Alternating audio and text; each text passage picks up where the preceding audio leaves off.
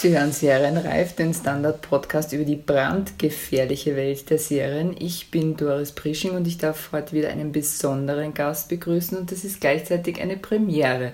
Denn mein Gast ist der erste, der schon das zweite Mal hier ist. Das hat sich so ergeben, beziehungsweise die Notwendigkeit hat sich so ergeben und es hat absolut seine Berechtigung. Am anderen Ende der Leitung begrüße ich Andreas Prohaska. Hallo. Hallo. Mit Andreas Prohaska habe ich vor zwei Jahren über das Boot gesprochen, wo er auch Regie geführt hat. Grund für den Podcast heute ist seine neue Serie Alex Rider. Die startet nämlich am äh, 7. Äh, August auf Amazon Prime.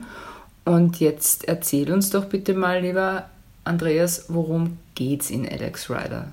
In Alex Rider geht es um einen jungen Mann, der in scheinbar einer normalen Existenz aufwächst, geht in die Schule, äh, hat irgendwie Freunde etc. etc., lebt bei seinem Onkel, seine Eltern, was mit denen ist, das erfährt man in der ersten Staffel eigentlich nicht. Und dieser Onkel ist eben nicht, wie es auf den ersten Blick scheint, ein ordinärer, langweiliger Bankbeamter, sondern der arbeitet für einen Geheimdienst und kommt auch relativ schnell zu Tode. Und Alex ähm, glaubt die Erklärungen, die ihm geliefert werden, nicht. Und damit beginnt eine sehr spannende und abenteuerliche Reise in die Welt von Geheimagenten und mysteriösen Privatschulen. Du hast äh, die Serie produziert oder bist einer der Produzenten mhm. und du hast bei vier Folgen Regie geführt. Ist das richtig? Genau. Äh, wie bist du in Kontakt gekommen mit der Serie, mit Alex Rider? Das war eigentlich relativ schlicht. Äh, ich habe einen Agenten in England, der hat mir das Drehbuch äh, zugesandt für die erste Folge und ähm, eine, einen Ausblick, eine Art Serienbibel, wie das weitergeht. Und ich habe das gelesen und habe mir gedacht, das taugt mir, das ist was ganz was anderes. Also vor allem, wir haben ja, du hast ja vorhin das Boot erwähnt und das war die Produktion, die ich davor realisiert habe und die in jeder Hinsicht ähm, belastend war, also nicht nur aufgrund der Dauer, sondern auch, auch aufgrund des Themas, weil wir haben beim Boot, glaube ich, was nicht, 26 äh, Charaktere umgebracht und Komparsen nicht mit eingerechnet und das macht natürlich was mit einem. Und dann habe ich auch noch Spuren des Bösen gedreht, wo eine äh, Mutter mit ihrem, mit ihrem Baby aus dem Fenster springt und ich habe einfach noch etwas gesucht, was einfach eine leichtere Tonalität hat und etwas ist, das ich in der Form noch nicht gemacht habe.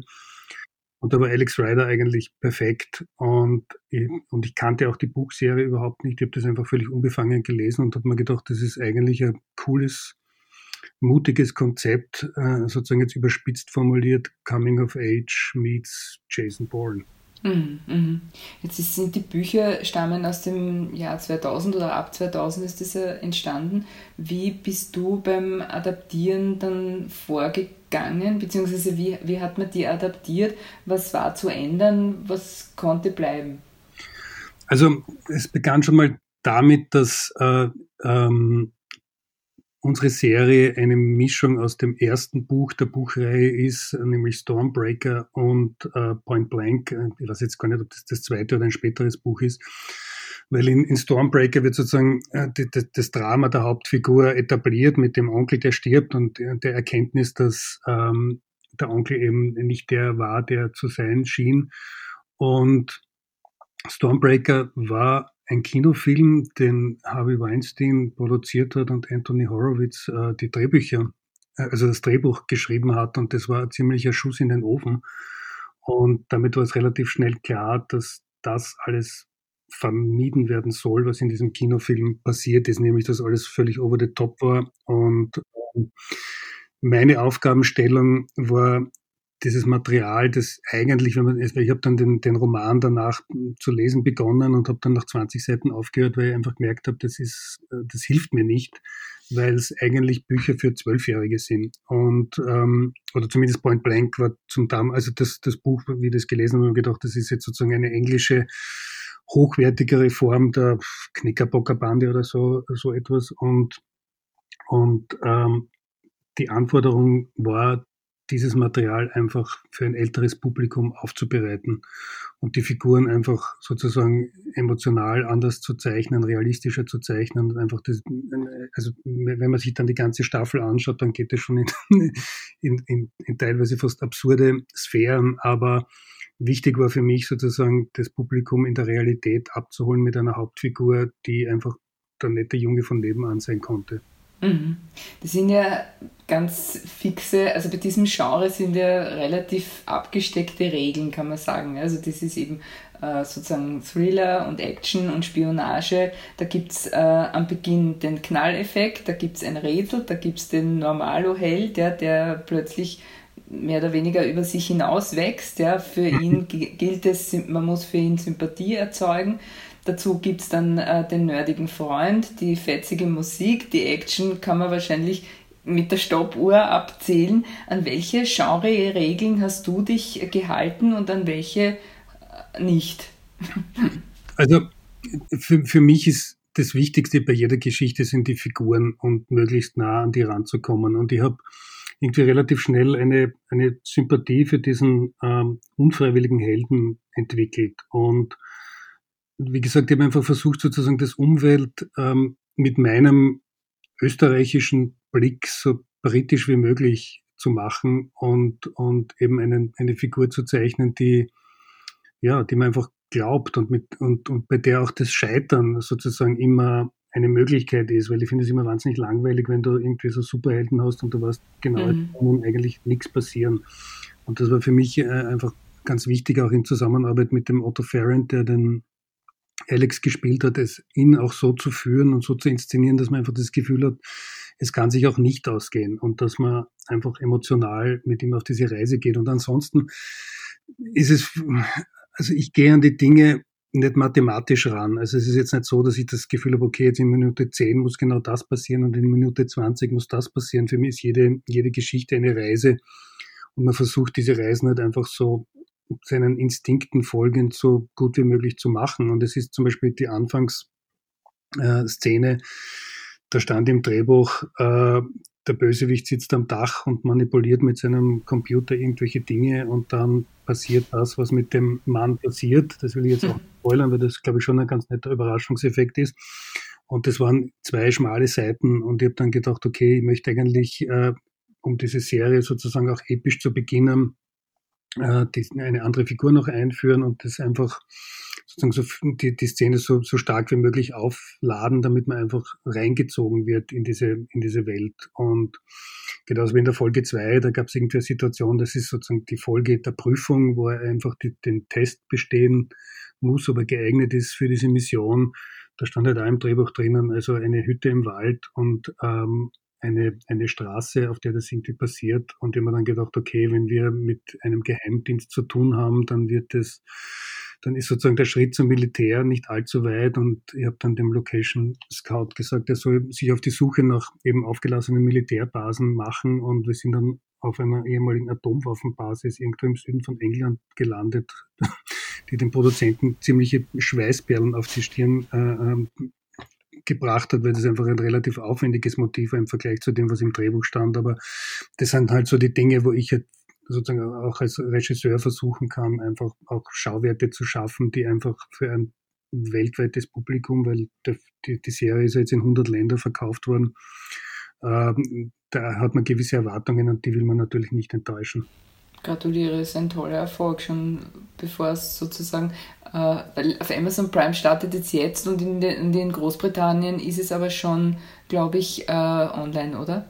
Genau, es ist äh, Anfang Juni ist es in England gestartet und was natürlich sehr schade war, weil es, es war sozusagen geplant, dass, dass man bei irgendeinem Festival so eine Art Premierenfeier macht das ist natürlich aufgrund der aktuellen Situation mhm. alles nicht möglich gewesen und dadurch war das fast so ein bisschen stiefmütterlich, dieser, dieser Start auf Amazon. Und ich habe dann eigentlich nur sozusagen immer ähm, Amazon UK äh, den Link refreshed und einfach geschaut, wie die Leute darauf reagieren. Und das waren dann eigentlich innerhalb von relativ kurzer Zeit sehr viele sehr positive Kundenrezensionen. Mhm. Und, und wir sind jetzt, glaube ich, bei 4,6 von 5 möglichen Sternen, was immer das heißt. Aber Sehr gut.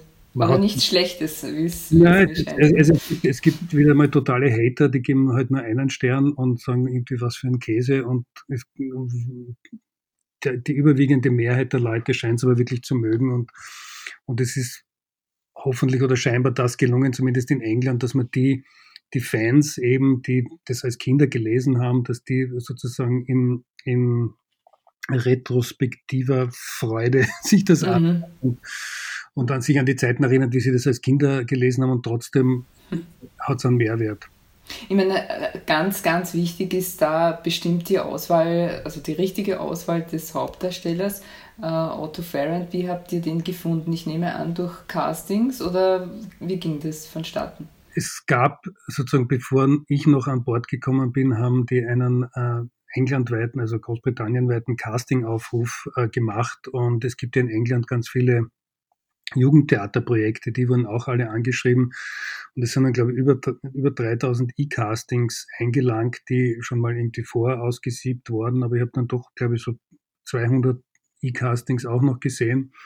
Und dann hat man das halt immer weiter runter reduziert und am Ende waren es dann drei Leute, die noch in dem Raum waren. Ein, ein Bursche war aus Game of Thrones, ein anderer war sehr jung, also knapp über 16, was auch schwierig gewesen wäre. Und dann in Wahrheit gab es eigentlich nur den Otto. Also das war auf der einen Seite überraschend, weil ich mir gedacht habe, in England gibt es so wahnsinnig viele tolle Schauspieler und unglaublich mühsam sein, da den richtigen Helden zu finden, aber es war dann einfach sehr eindeutig und es war eine interessante Casting-Situation, weil also da war dann der Anthony Horowitz, dann waren die zwei Executive Producerinnen von 11th Hour, dann war der äh, Wayne Garvey von Sony International Co-Productions, dann noch eine Casterin von Sony America und die sind alle sozusagen wie, wie ein Plenum da hinter mir gesessen und ich habe einfach die Kamera genommen und habe einfach mit den Schauspielern gearbeitet und habe versucht, das Publikum da auszublenden, habe auch das Gefühl gehabt, ich werde jetzt auch nochmal gecastet quasi in der Arbeit mit den Schauspielern, aber es war, ähm, ja, es war total interessant und spannend und ich habe den wirklich, äh, ich weiß nicht, stundenlang quasi in die Mangel genommen und immer äh, versucht, die Szenen in, in verschiedenen Temperaturen und äh, mit verschiedenen Emotionen aus ihm rauszuholen, einfach um zu sehen, wie ist sein Spektrum, wie mhm. kann ich mit dem sozusagen wirklich in, in, in der Feinjustierung auch arbeiten, weil acht Folgen zu tragen ist einfach für einen jungen Schauspieler eine extreme Anforderung. Und das ist, ich habe nichts davon, wenn der Bursch irgendwie fesch ist und äh, äh, ich weiß nicht, eine halbe Folge irgendwie trägt und dann auseinanderbricht. Und, und deswegen war das so wichtig, einfach ihn wirklich, so, wie, wie, wie man so sagen kann, auf Herz und Nieren zu, zu testen und zu prüfen und dann auch irgendwie in Kombination mit dem, mit dem Brannock, äh, der, der seinen besten Freund spielt. Also da haben auch mhm. Konstellationen ausprobiert und dann mit der Ronke, die sozusagen seine Vertraute in dem Haushalt spielt, einfach die, die richtige Chemie zu finden. Und das war ein sehr spannender und sehr äh, beglückender Prozess. Und was echt toll war, wie wir die drei hatten, gab es überhaupt keine Diskussion. Also wir waren alle einer Meinung, weil es hätte auch sein können, dass der Anthony irgendwie jemanden anderen favorisiert oder Sony jemanden anderen gut findet, aber das war also unglaublich äh, harmonisch und einstimmig. Mhm, mhm. Und was war dann eigentlich das, was dich äh, vollends überzeugt hat? Hat er irgendwas gemacht, gesagt, getan oder irgendwo, wo du gesagt hast, ja, und jetzt haben wir es? Es war, es war sein Durchhaltevermögen. Also wirklich, wir haben eine Szene gehabt, die haben wir, glaube ich, auf 10, 15 verschiedene Varianten ausprobiert und ich habe einfach immer gemerkt, er versteht, wo ich hin will. Und, und Regie führen heißt ja irgendwie oft nur mit so knappen Adjektiven äh, eine, eine, die Temperatur in einer Szene halt zu verändern und da brauchst du jemanden, der dich versteht und, und der das auch umsetzen kann. Und ähm, ich habe einfach gemerkt, der Typ gibt einfach nicht auf und, und hat echt äh, Stamina. Und das war eigentlich für mich dann letztlich, jetzt abgesehen davon, dass er, dass er wirklich äh, unglaublich natürlich und sympathisch rüberkommt, das war das Entscheidende für mich.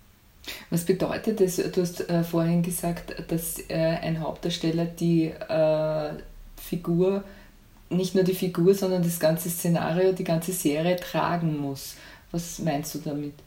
Naja. Was ist das für eine Verantwortung, nämlich genau, ja? Also, die, die, also wenn, wenn Alex Ryder ist ja sozusagen ein, also für die, für die englischen Fans ja ein Versprechen wie, wie, wie James Bond äh, auf, einer anderen, auf einer anderen Ebene. Und du brauchst jemanden, der, und das brauchst du natürlich bei jedem Film und bei, je, bei, bei jeder Serie, du brauchst einen, einen, einen, einen Schauspieler, der die Leute sozusagen emotional berührt, der, der sie mit dem sie connecten können. Und das ist natürlich etwas, das kann man im Vorfeld ja nicht, also du kannst natürlich im Castingprozess versuchen, das eben, wie es wir auch gemacht haben, alles auszuprobieren. Ob es dann wirklich funktioniert, merkt man erst nach einer Woche Dreharbeiten. Und, und ich habe dann irgendwie, also gerade in den ersten drei, vier Wochen, wo, wo ich auch sozusagen noch versucht, also auch gesucht habe, weil ich meine, bei jeder Produktion fangst du, fangst du an beim ersten Drehtag und möchtest dann das ganze Material vom ersten Drehtag am liebsten gleich wegschmeißen und am nächsten Tag nochmal beginnen. Aber er hat gesucht, ich habe gesucht und ich bin auf eine gewisse Art und Weise, also jetzt klingt jetzt ein bisschen übertrieben wie so ein Ersatzvater in der Zeit geworden, aber ich habe schon gemerkt, er braucht einfach äh, eine besondere Form der Aufmerksamkeit und er braucht irgendwie auch eine Sicherheit, die ich ihm, die nur ich ihm als Regisseur auch geben kann. Mhm.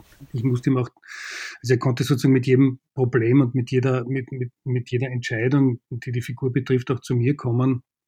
Und das hat wirklich gut funktioniert und, und das Tragen, also er muss einfach auf der einen Seite muss er sozusagen technisch funktionieren, also er muss irgendwie in der Lage sein, sozusagen jede Szene abzuliefern, also den Text zu können, irgendwie äh, die richtige Energie zu haben und das über die Dauer, über die Dauer von Monaten. Und äh, jetzt ist der Otto zum Glück äh, 21. Also mit einem 16-Jährigen hätte es, glaube ich, mhm. nicht funktioniert. Und äh, das, das hat ja bedeutet, er, während wir gedreht haben, musste er die die anderen vier Bücher, die noch geschrieben wurden, während wir gedreht haben, musste er lesen, musste er kommentieren, äh, musste er auswendig lernen und einfach ist der Übergang war nahtlos. Also ich hab, musste meine Dreharbeiten für zwei Wochen unterbrechen, äh, weil wir ein Motiv hatten, das äh, nur für einen bestimmten Zeitraum verfügbar war. Und dann bin mhm. ich weggeflogen vom Set und äh, um nach Österreich zu fliegen, um zu, mit dem Schnitt zu beginnen. Und am nächsten Tag ist der andere Regisseur gekommen und hat mit ihm einfach weitergearbeitet. Das heißt, der musste sich, der, der Otto musste sich genauso auf mhm. den neuen Regisseur einstellen.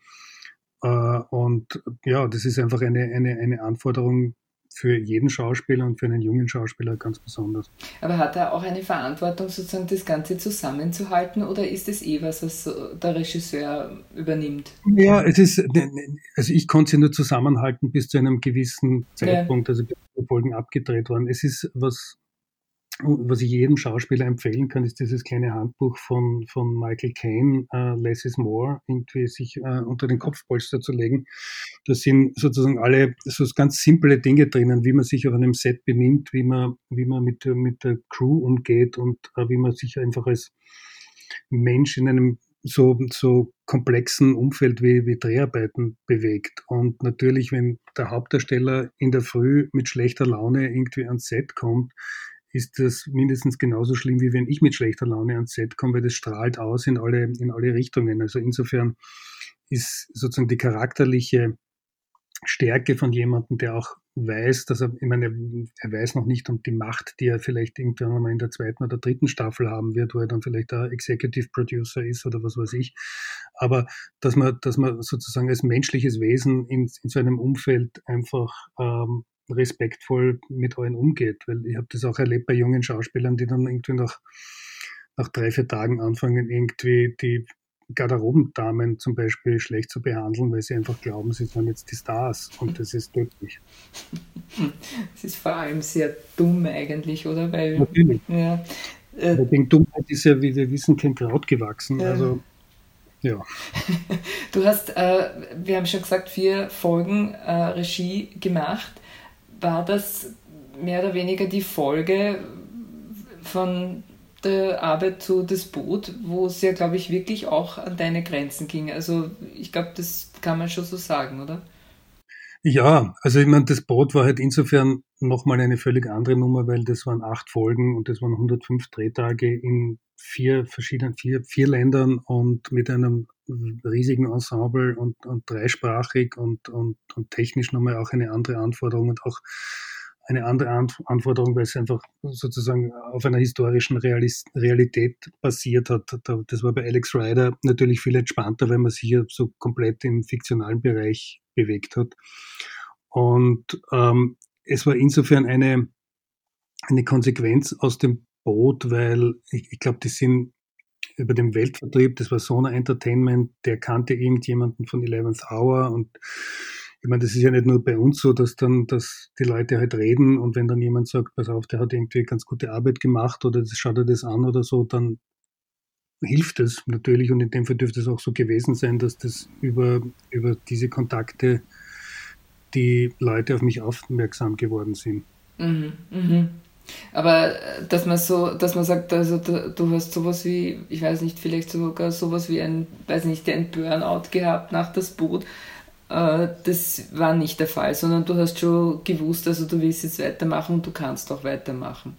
Na natürlich, also das irgendwie, also da muss man eher ein bisschen aufpassen. Ich glaube, du hast das irgendwann mal geschrieben, irgendwie er konnte nicht mehr. Also natürlich hätte ich gekonnt, aber ich wollte einfach auch nicht mehr. Nein, das habe nicht ich gesagt, Entschuldigung, da muss ich mich jetzt bitte wehren, sondern das war äh, in, ähm, in einem Interview mit den Regisseuren der zweiten Staffel, die haben das gesagt. Okay.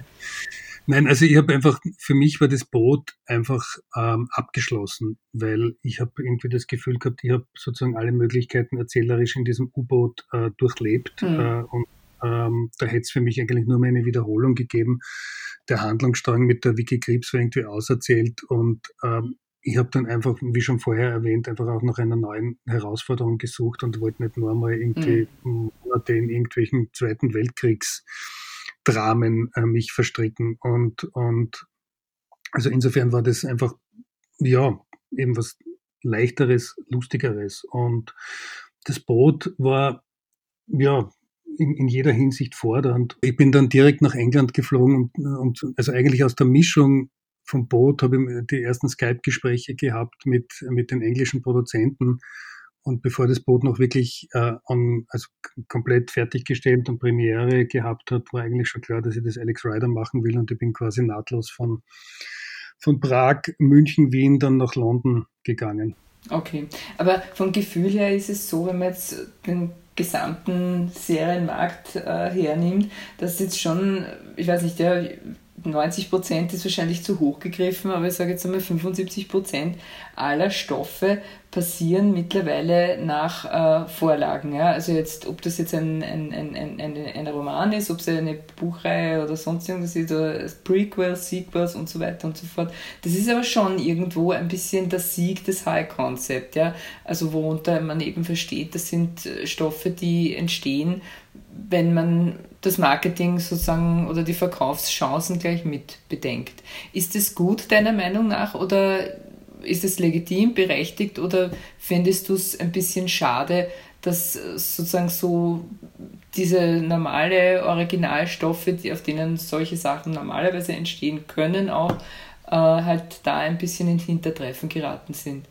Also ich kann jetzt nur von, von meiner Warte aus sagen, ich habe das Boot ähm, gerne gemacht und es hatte sozusagen ja nur den, den Titel gemeinsam mit, mit dem Kinofilm. Das ist natürlich von vielen Leuten auch kritisiert worden, dass das wie ein Etikettenschwindel war. Ich fand es natürlich äh, von einer, von, vom, vom Marketingstandpunkt her smart, dass du etwas hast, das quasi ja. eine Marke ist und damit, also ich habe damals, wie die Pressemeldung rausgegangen ist, dass ich das Boot inszeniere. Ich habe noch nie so viele Meldungen über mich gehabt, über etwas, was ich noch nicht inszeniert gehabt habe wie damals. Und das, da, da habe ich einfach schon gemerkt, das funktioniert. Also du hast einfach eine Grund, ein Grundrauschen, dass du mit etwas, das dann komplett äh, neu erfindest und dann vielleicht jetzt nicht, äh, keine Ahnung, El Pacino in der Hauptrolle hast, äh, ist es unglaublich schwer, diese Aufmerksamkeit zu generieren und noch dazu jetzt aus Mitteleuropa. Und, äh, und bei Alex Ryder war es im Prinzip eine ähnliche Situation, wobei, ich habe ich eh schon vorher gesagt, ich kannte diese Buchreihe gar nicht. Aber es ist natürlich auch jetzt für, eine, für, für ein Studio wie Sony, die das komplett äh, vorfinanziert haben, äh, lässt du dich natürlich auf etwas ein, was einen gewissen Bekanntheitsgrad hat, wenn du, wenn du das Geld auf den Tisch legst und noch dazu die, die, die Möglichkeit bietet, irgendwie, was weiß ich, fünf, sechs, sieben Seasons zu machen. Und ich habe da einen relativ pragmatischen Zugang. Also ich denke mir lieber ähm, etwas, was, was es gibt und was gut und erfolgreich ist, sozusagen neu zu interpretieren oder aufzubereiten, bevor man irgendwas schlecht erfindet. Ja, aber man muss dann auch sagen, also es wäre vielleicht dann irgendwie auch ganz gut, wenn man wüsste, wenn es genug ist, weil, also du hattest nach einer Staffel von das Boot genug, vielleicht wäre das aber auch wirklich genug gewesen, jetzt ganz äh, nüchtern gesagt, ja, nach der zweiten Staffel, wo man schon irgendwo auch das Gefühl hatte, bisschen tritt man schon auf der Stelle. Ja? Und ich glaube, es gibt sogar eine dritte. Man wird sich schwerer tun, denke ich mir, oder? Ich habe da keine wirkliche Meinung dazu. Ich habe mir die mhm. zweite Staffel nicht an, angeschaut. Jetzt nicht, weil ich irgendwie das verweigert mhm. wollte, sondern ich habe mir gedacht, das ist, wenn es besser ist als die erste Staffel, bin ich sauer und äh, wenn es schlechter ist, bin ich auch sauer und äh, und, und, also, und das zu kritisieren ist aus meiner Position auch blöd, weil, weil da, da kannst du eigentlich nur verlieren. Darum habe ich von vornherein gesagt, ich, ich lasse das einfach an mir vorbeiziehen. Ich habe sozusagen meinen Beitrag dazu geleistet. Und ich muss jetzt auch ehrlich sagen, von meinem persönlichen Konsumverhalten ist es auch so, dass ich im Moment mir eher heute Kinofilme anschaue als die neue Netflix- oder Amazon-Serie. Ich habe ich hab manchmal auch das Gefühl, es ist so, man wird schon so übersättigt und es wird, also dieses Serien-Bingen ist so wie mhm. wenn du irgendwie, ja, weiß nicht, vor dem Kühlschrank stehst und alles in dich reinstopfst und am, am Ende fühlst du jetzt nicht wahnsinnig viel besser, sondern das finde ich lustig, weil du machst äh, Serien für solche Leute. ja, ich meine, natürlich, man muss ja von was leben und es macht ja auch Spaß, aber natürlich ist auch mein Bedürfnis äh, äh, sehr hoch, wieder eine, eine Geschichte in einem kürzeren Rahmen zu erzählen, sie einfach auf spannende mhm. Stunden zu konzentrieren. Aber das ist halt im Kino im Moment äh, nicht ganz leicht und den normalen Fernsehfilm, den weiß ich nicht, der hat sowieso Ablaufdatum. Ja, also weil er, weil er halt, weil es halt völlig passé ist, etwas nur einmal zu zeigen, oder? Und dann, äh, und dann bei irgendwelchen Wiederholungen irgendwann einmal wieder, oder? Das geht ja gar nicht mehr im Grunde genommen. Oder? Ja, es ist, es ist, also wenn mir jetzt zum Beispiel ein Fernsehfilm angeboten werden würde, dann würde man das auch dreimal mhm. überlegen, weil es ist jetzt vom Aufwand her, äh, wenn du das gescheit machst, äh, putterst du nicht viel Energie in etwas rein, was dann vielleicht, ich weiß nicht, einmal für 90 Minuten läuft und dann läuft es noch einmal irgendwie in der Spätvorstellung ja. und dann ist es eine Woche in der Mediathek und dann verschwindet es für, für zwei Jahre. Und, äh, und da denke ich mal, ist dann eine Serie, wo man dann die Leute einfach, äh, wenn es gelingt, längerfristig bindet ähm, und die dann auf einem Streamer zum Beispiel quasi permanent abrufbar ist und, und du halt, also so wie bei Amazon jetzt weißt, das wird jetzt auf der ganzen Welt gesehen, das ist dann schon ziemlich cool. Das heißt, der ORF kann dich nur noch schwer gewinnen. Also solange es den ORF-Player nicht gibt, das muss man auch einräumen, weil das wäre ja dann sozusagen die die, die, die, die Wiege für solche Projekte, die man dann eben auch immer abonnieren kann und abrufen kann, oder? Aber bis dahin eher nicht, oder? Naja, das kann ich so nicht sagen. Also ich habe vom mhm. ORF keinen, keinen Anruf gekriegt seit Maximilian. Und äh, äh also ich bin da jetzt auch nicht, versucht jetzt auch nicht irgendwie sozusagen mich anzubiedern. Also wenn es was Spannendes gibt, äh, wo, wo man dort das Gefühl hat, das könnte auch was für mich sein, dann werden sie mich schon anrufen. Ansonsten habe ich im Moment das Gefühl, wenn ich mir das so anschaue, was im ORF läuft, sozusagen jenseits von Landkrimis und Stadtkomödien, da gibt es schon ein bisschen ein inhaltliches Problem, aber da will ich, in diese Untiefen will ich mich jetzt gar nicht begeben. Dein nächstes Projekt wird aber auf jeden Fall unter anderen Umständen entstehen oder entsteht möglicherweise eh schon, nämlich äh, unter Corona-Schutzvorkehrungen. Fürchtest du dich schon, was auf dich zukommt? Ähm, also mit, mit, mit Fürchten ist ja niemandem geholfen. Es ist äh, also schon gar nicht jetzt in, in, in der kreativen Arbeit. Also ich habe meinen letzten Corona-Test äh, gestern gemacht, was ziemlich ekelhaft ist, wenn sie dir den, dieses Stapel in den Rachen stopfen. Mhm. Und wir versuchen halt sozusagen ähm, vorsichtig und mit gesundem Menschenverstand halt an die Dinge ranzugehen. Ähm, es gibt ja mittlerweile Erfahrungen. Es, äh, es gibt diese, diese Zonenmodelle. Ähm, das, da werden wir jetzt uns hoffentlich schon auf Erfahrungen anderer Produktionen, ähm, also die zumindest irgendwie weiter, weiterentwickeln können. Ich meine, das Risiko besteht immer, aber wie gesagt, du kannst ja nur versuchen, sozusagen äh, das Richtige zu tun und, und jetzt nicht, keine Ahnung, dich dir die, die Nächte um die Ohren zu hauen. Mhm, mhm. Das klingt aber so, als seist du aktuell schon wieder am Werken. Genau, also ich, ich, ich äh, fahre jetzt am Sonntag, nein, am Samstag nach Salzburg äh, für zu einer Leseprobe mit Tobias Moretti und Ursina Ladi, mhm. äh, weil wir einen äh, am 25. August einen Zweiteiler beginnen, der in Südtirol gedreht wird und in Österreich. Und das ist ein Projekt, das nennt sich, also der Arbeitstitel ist Il Pastore, ähm, ist eine, ein, ein ZDF Servus TV Projekt und ist eine hoffentlich spannende Thriller, Drama, Krimi-Geschichte, die im Wein- und Camorra-Milieu spielt. Mhm, sehr, klingt sehr schön, ja. Eine gute Kombination, wie mir scheint. Hat das Einfluss, hat Corona Einfluss auf die Drehbücher, beziehungsweise eben halt aufs Drehen selber, was die Nähe jetzt betrifft? Also ich spreche natürlich die viel zitierten Kussszenen an. Also ähm, im Prinzip ist es, wenn, wenn, wenn die Leute getestet sind, warum sollen sie sich dann nicht näher kommen? Also das mhm. finde ich irgendwie albern. Und du kannst jetzt auch nicht irgendwie versuchen, irgendwie äh, ein, ein, ein Drehbuch oder die Schauspieler auf Distanz äh, äh zu halten die ganze Zeit. Dann muss, muss jedes Motiv doppelt so groß sein. Du musst dann irgendwie ganz lange Brennweiten verwenden und dann hoffen, dass mhm. das immer noch funktioniert. Also ich glaube, das ist ein Unfug. Ähm, was natürlich ein Thema ist, sind, sind Szenen mit vielen Komparsen. Äh, da wird halt immer hinterfragt, braucht man das wirklich? Kann, kann man das irgendwie vereinfachen? Wie viele Leute braucht man? Wie lange muss man die vorher testen und so weiter und so fort? Und ja, also das sind, das, das sind schon Themen, mit denen wir uns beschäftigen. Was es, also ich, ich hatte heuer erst einen Drehtag, das war Werbung, und da hat man natürlich versucht, sozusagen äh, mit Masken, soweit es geht, irgendwie, sobald man vom Set weggeht und mit Leuten von außerhalb äh, spricht, dass man die halt aufhat aber der Drehablauf selber war dann eigentlich fast so wie immer. Man hat halt irgendwie dieses leicht unangenehme Gefühl im Nacken, aber das muss man irgendwann mal auch zur Seite schieben. Ja, ich meine, es geht ja auch irgendwie darum, dass man sich sozusagen in einem Näheverhältnis äh, befindet über mehrere Tage, Wochen und ja nicht wissen kann in Wahrheit, also ich meine, getestet wird, das ist äh, eh klar, aber im Grunde genommen ganz genau wissen kann man es nicht, ob da jetzt sozusagen nicht derjenige, der da direkt neben einem steht oder mit dem man ganz nahe zu tun hat, ob er nicht äh, ja, positiv ist.